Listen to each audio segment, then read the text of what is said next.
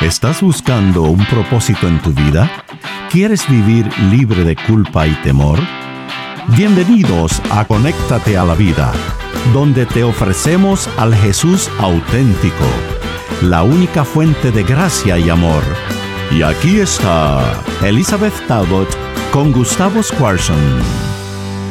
Bienvenidos a nuestro programa. Soy Elizabeth Talbot. Y yo soy Gustavo Escuarzo. Y aquí estamos una vez más con nuestra serie de no temas, que estamos viendo las diferentes historias de la Biblia que tienen esa frase. Hoy no voy a participar. ¿Por qué es eso? Por el tema que elegiste. Sí, sí, sí. No, no, no, no temas el perdón. Pero sí le tengo miedo al perdón. ¿Por qué le tenés miedo al perdón? Porque no es fácil, no es fácil. Te viene alguien y te hace algo tiene que. Es difícil perdonar. Sí, sí, difícil. En este tema que vamos a ver hoy, estamos haciendo toda una serie de no temas, como dijo Gustavo el, el programa pasado. eh, hay 365 veces en la Biblia que dice no temas, este, porque se ve que tenemos miedo a muchas cosas, ¿no? Y en un momento tan especial de la historia de la humanidad y de cada uno de los seres humanos, lo necesitamos. Estamos estos es- temas. Sí, sí, sí. Por eso decidimos eh, buscar historias de la Biblia. Esta semana estamos haciendo todas del- de los primeros cinco eh, libros que son llamados el Pentateuco y del libro de Josué. Historias que- en que Dios dice no temas o alguien dice no temas. Y en cualquiera de las historias uno se encuentra, porque la verdad que es el Dios es tan, tan, tan genial en, esta, en, en estas ese cosas, aspecto, ¿no? exacto. Y entonces hoy estamos hablando no temas el perdón, no temas dar o recibir perdón, porque Mm. qui- quizás eh, una de las cosas más paralizantes en la vida es tener una cosa encima que no perdonaste o que crees que no te van a perdonar y entonces vivir toda la vida con eso. ¿no? Es como una piedra en la cabeza, Ah, viste, que sí, lo sí, sí, tenés que no que te deja salir adelante ni, ni volar, ni hacer tus sueños, ni toda la... Y cualquiera de las dos, Liz, y sigo sosteniendo que es, dif- es difícil y gracias a Dios por este tema porque va a liberar a tanta gente, ¿no? Yo tuve una experiencia muy difícil este, con una amiga que era mi mejor amiga. No sé si alguna vez te pasó que tuviste algún amigo que traicionó. Sí, claro, claro. A ver, contame, contame la historia. Sí, bueno, en en este caso eh, éramos muy cercanas y bueno, ella hizo algo que a mí eh, me, me costó mucho. Me este Y bueno, un día vino y me habló, me, me dijo lo que había hecho, ¿no? Ok. Eh, que yo le agradecí mucho por haber venido, digamos, a, a confesar lo que había hecho, que me había traicionado. Mm, Y, y en, es- y en claro. ese momento uno dice, bueno, este, humanamente uno no, que no sabe qué hacer, pero Dios te da la oportunidad de perdonar. Claro, y, y claro. segui- y seguir adelante, ¿no? No sé si eso te habrá pasado a vos. En este caso yo la, abra- la abracé, le agradecí por haber venido, le agradecí todo eso porque, bueno, Claro, esto es todo un proceso, ¿no? En el cual uno tiene que digerir y poder reaccionar en forma positiva. ¿no? Bueno, sí, pero en este caso la, la libertad me la dio a mí. Cuando, Claro. cuando yo le pude perdonar, la pude abrazar y pudimos seguir siendo amigas, aunque había sido una gran traición, un problema muy serio. Ella pudo seguir adelante con su vida, con, con sus chicos, con todas las cosas, sin, sin eh, ¿cómo te voy a decir? Sin que ninguna de las dos tengamos que tener una piedra, como decías vos, arriba de la cabeza, este, que, que no nos deje ser quien somos el resto de nuestra vida. Y, y el resultado es lo que la Biblia dice. Para las dos fue un beneficio, ¿no? Porque las dos se sacaron la piedra. Exacto. Inclusive cuando, en este caso, vos ni siquiera tenías culpa, ¿no? De, de lo que estaba pasando. Sí, la verdad que, que es, es- hace una gran diferencia no vivir con una carga, con una carga constante en la vida. Hace una gran diferencia porque uno puede seguir y ser libre y ser quien Dios quería que seas. Y que, que el pero el miedo al perdón también es que, viste, eh, es que te hieran más. Eh, Ay, si yo perdono... Me van a hacer más cosas. Sí, o me van a tomar como, como que soy ingenuo, como que soy tonto. Sí, me que- van a hacer, exacto. Viste- Pero siempre vale la pena, siempre vale la pena, este, eh, si vas a errar, errar del lado del perdón y no del, del quedarte con todo eso encima. Porque, porque el rencor es tomar veneno esperando que tu enemigo se muera. Claro, exacto, exacto, sí, sí, sí, sí. Pero Sí. de igual manera me gustaría ver en la historia cómo lo hizo José, porque el digerir todo eso y llegar al otro lado Sí, es un proceso, ¿no? Es un proceso. Así que aquí estamos este, con la historia de José, como dijo este, Gustavo, que la, la historia de José es la más larga que tenemos en todo el Pentateuco. Va del capítulo 37 del Génesis al 50. Es la biografía más grande que tenemos y es el puente entre los patriarcas y el resto de la Biblia con el Éxodo y el pueblo de Israel.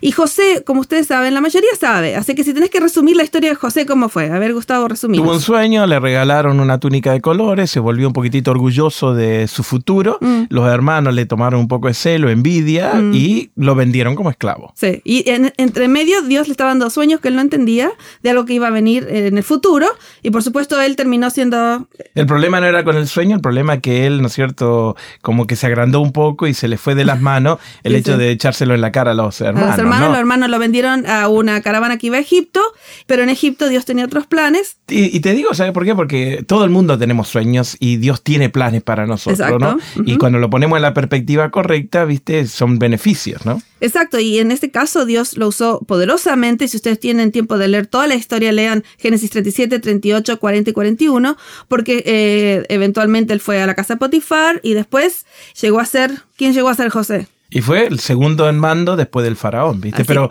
el problema es, Liz, cuando Dios te manda a la escuela. Sí, sí, el, el- el entremedio. Claro, ¿viste? Porque el sueño hubiera estado ahí de otra manera, a lo Sí. mejor que en un, en un camino más corto, pero cuando vos te volvés un poquitito, ¿viste? Loquito. Eh, yo creo que Dios permite muchas cosas para irnos entrenando. Claro, claro. Este, y, y ese este- permitir yo lo llamo ir a la escuela de Dios. que la verdad que te convendría no ir, ¿viste? No, pero la- lo que pasa es que todas las personas que han hecho algo grande para Dios en la Biblia tuvieron que pasar por ese tiempo que yo le llamo la caverna, porque David tuvo que pasar por la caverna, Moisés tuvo que pasar por el desierto, eh, José tuvo que pasar por la esclavitud, porque ahí te hace mirar para arriba. Claro, ¿No? claro. Y para llegar a esos lados, la arena del desierto tiene que pulir tu corazón. Exactamente. Bueno, entonces resulta que, como ustedes saben, termina lindo la historia. Un día, este, después de muchos años, van todos los hermanos, José los llama y les dice, yo soy José. Eh, y por- 20 años pasaron. ¿eh? Sí, imagínate, imagínate, no lo reconocieron.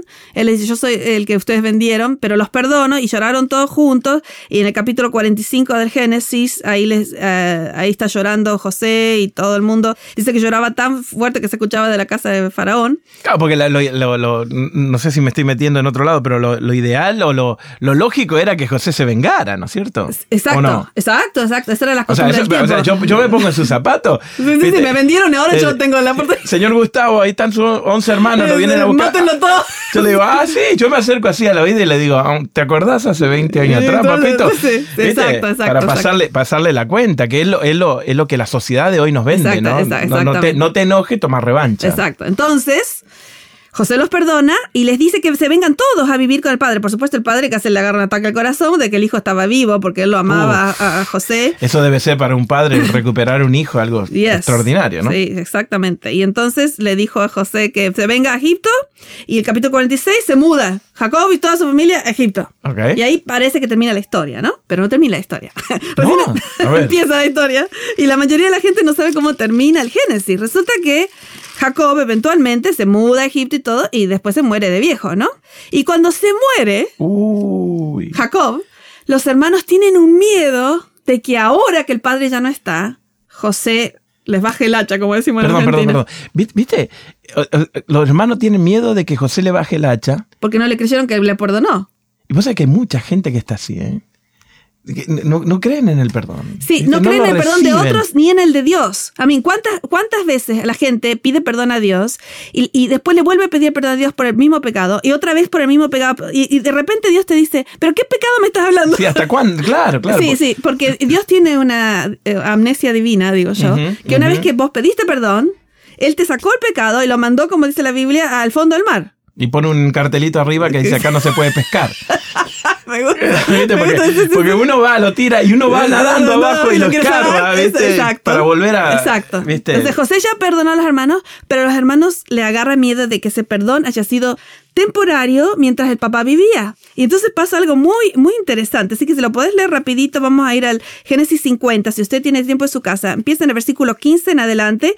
Muy interesante. Vamos a leer tres o cuatro versículos. A ver. Viendo los hermanos de José que su padre era muerto, dijeron, quizás nos aborrecerá José y nos dará el pago de todo el mal que hicimos. Fíjate, fíjate, se murió el papá, hicieron todos, y si quieren leer en el capítulo 50, hicieron todo el funeral, todo, todo contentos, amigos, todo, y de repente les agarra el miedo diciendo, ahora nos paga por todo lo que le hicimos en aquel Ah, o sea, tiempo". José se mantuvo quietito Eso mientras por- por- papá... por para, para que el viejito no se ponga mal, ¿no es cierto? exacto, Pero ahora nos va a dar con un hacha en la cabeza. Exacto. Claro. Y entonces, Y vamos a enviaron decir- a decir a José, versículo 16, ¿te parece? ¿Lo leo? Sí, sí. Y enviaron a decir a José, tu padre mandó antes de su muerte diciendo, Fíjate lo que, se- lo que hicieron. no me digas, no me digas Sí, que esto- estos sí, sinvergüenza van a inventar una historia para no recibir Por, el por castigo. las dudas le dice, tu padre nos dijo que te portaras bien con nosotros, versículo versículo 17. A ver, léelo. No puedo. Eso no, no- son terribles estos hombres. Sí, sí, dale, dale. Dice, eh, te ruego que perdones ahora la maldad de tus hermanos Eso dijo y papá, su dice. pecado. Mira, papá dijo, hacer Sí, lo que sí, quiera. sí, sí, sí. Y dice, porque eh, Mal te- trataron, por tanto, ahora eh, te rogamos que, perdone- perdone la maldad de los siervos de Dios. Y Fíjate lo que hizo José, como, como, y dice, y José lloró mientras ellos hablaban, como diciendo que no me creyeron nada, que los, los perdoné antes. ¿No me creyeron? Y se Qué puso a llorar y entonces ahí está el, el, eh, ellos le dicen, somos tus siervos, no, no nos mates, etcétera, etcétera. Y entonces, eh, versículo 19, eh, donde sacamos el tema, no temas, porque Jesús, eh, porque José les dijo, no tengan miedo, ¿qué les pasa? Léelo, versículo 19. Y José entonces le respondió, no teman, ¿acaso estoy yo en lugar de Dios? Y seguí, versículo 20. Versículo 20 me encanta, dice, vosotros pensasteis hacer mal contra mí, mas Dios lo encaminó para Mm. bien, para hacer lo que veamos hoy, para mantener en vida a mucha, mucha gente. Y entonces, ahora pues no tengáis miedo, yo sus- eh, sustentaré a vosotros y a vuestros hijos, así que los consoló, les habló del corazón, les dijo, créanme que los, perde- eh, los perdoné de verdad. A veces uno no se perdona a sí mismo, a, a veces uno no cree que otros perdonaron o no puede perdonar, y a veces uno no cree que Dios lo pudo perdonar. Hay, hay muchos niveles de esto, ¿no? Hay muchos, muchos niveles y, y- y yo me imagino que te duele todos los niveles y, y- y te incapacita para seguir avanzando, ¿no? Sí, pero cuando uno entrega esto a Dios, como en este caso, uno dice, yo voy a, a- a creer en la habilidad que di- Dios tiene de hacer que todas las cosas ayuden a bien, aún las peores que me pasaron. Ujú. Viste, como dice Romanos 8:28, todas las cosas a las que Dios ama le ayudan a bien. Ahora a mí me llama la atención en el 20, Liz, que eh, Dios mueve todas tus crisis, tus problemas para bien, La va orquestando. ok, pero siempre beneficia a alguien más. Sí, sí, eso es lo que ¿Viste? nosotros no vemos, pues está detrás de las escenas. Eh, claro, lo que, lo que yo quiero que la gente entienda y lo que yo entendí, no- me cuesta, ¿no? El hecho de, de no preguntar, Señor, ¿por, ¿Por qué? Ni siquiera para qué, Sí, sino para quién. Ah, qué interesante. ¿Viste? Sí, O sea- pero ni siquiera te puedo preguntar, porque a veces no voy a saber hasta que llegue al cielo cómo, eh, en este caso, Dios usó a José y lo que hicieron los hermanos para salvar toda la raza judía a través de la cual vendría el Mesías. O sea que no había forma que ellos pudieran entender hasta dónde llegaba lo que Dios había eh, decidido El hacer. alcance no lo vas a entender, pero si le preguntas a Dios para quién, tu fracaso, tu problema, tu traición, siempre va a ayudar a alguien en el camino de la vida. Y aun cuando hay gente que, como dijo ella, ustedes, él, él dijo, ustedes lo quisieron para mal, Sí. pero Dios lo, lo tornó para bien. O sea que se Lo la- dio vuelta, ¿no? Lo dio vuelta. Y Dios hace eso en todas las calamidades de nuestra vida. En todas, crisis. absolutamente todas. Sí, y yo, le pedía, le, le decía a Dios, seguro que todas las cosas ayudan a bien. Puedes lle- llevar el divorcio, ayudar a bien. Puede eh, una adicción, eh, puedes eh, ser una bendición para otros después. Puedes Dios usarte a, a pesar de cosas que hiciste. Así que hay que empezar a decir, sí, cuando Dios me perdona, eh, eh, torna lo malo que yo tenía en una bendición para otra persona. Y, Y- y- y Dios utiliza todos esos fracasos en forma espectacular, ¿no es cierto? Es sí. increíble. Así que queremos dejarte de este mensaje hoy. No temas el perdón. No temas perdonarte a ti mismo, no, tem- no temas pedir perdón a Dios y no temas pedir perdón a otras personas y recibir el perdón de otras personas. Porque si no vas a vivir toda la vida... Y comenzar recibiendo el perdón de Dios hoy, hoy, hoy, Exacto, porque ahí- exacto, exacto, hoy, exacto. hoy el primer paso que podrías hacer es eh, decirle Dios, hoy recibo, hoy recibo perdón, lo acepto, lo creo, quiero empezar a vivirlo, ¿no? Eh, Exacto, exactamente. Eh, José, por supuesto, es un símbolo de Cristo en, la Biblia, como son muchos de los caracteres principales. Así como José perdonó a sus hermanos, Dios ha perdonado eh, a todos nosotros. Este, y eventualmente eh, Jesús va a hacer algunas cosas que José hizo cuando, cuando llega a esta tierra. Este, y porque José está mostrándonos cómo trabaja el reino de Dios. Dios mantuvo un remanente este, la palabra remanente está por primera vez en la historia de José, un remanente que, que fue fiel a él y todo eso porque Dios pudo eh, tornar lo que era malo en algo bueno. Así que no temas al perdón, al perdón de Dios y al perdón de otros. Gracias por acompañarnos en Conéctate a la Vida. Para devocionales, videos, libros en audio y mucho más, te invitamos a que bajes nuestra aplicación Jesús 101 y que visites nuestro sitio de internet jesús101.tv. Nuevamente, jesús101.tv. Hasta pronto y recuerda que con Jesús puedes vivir sin temor.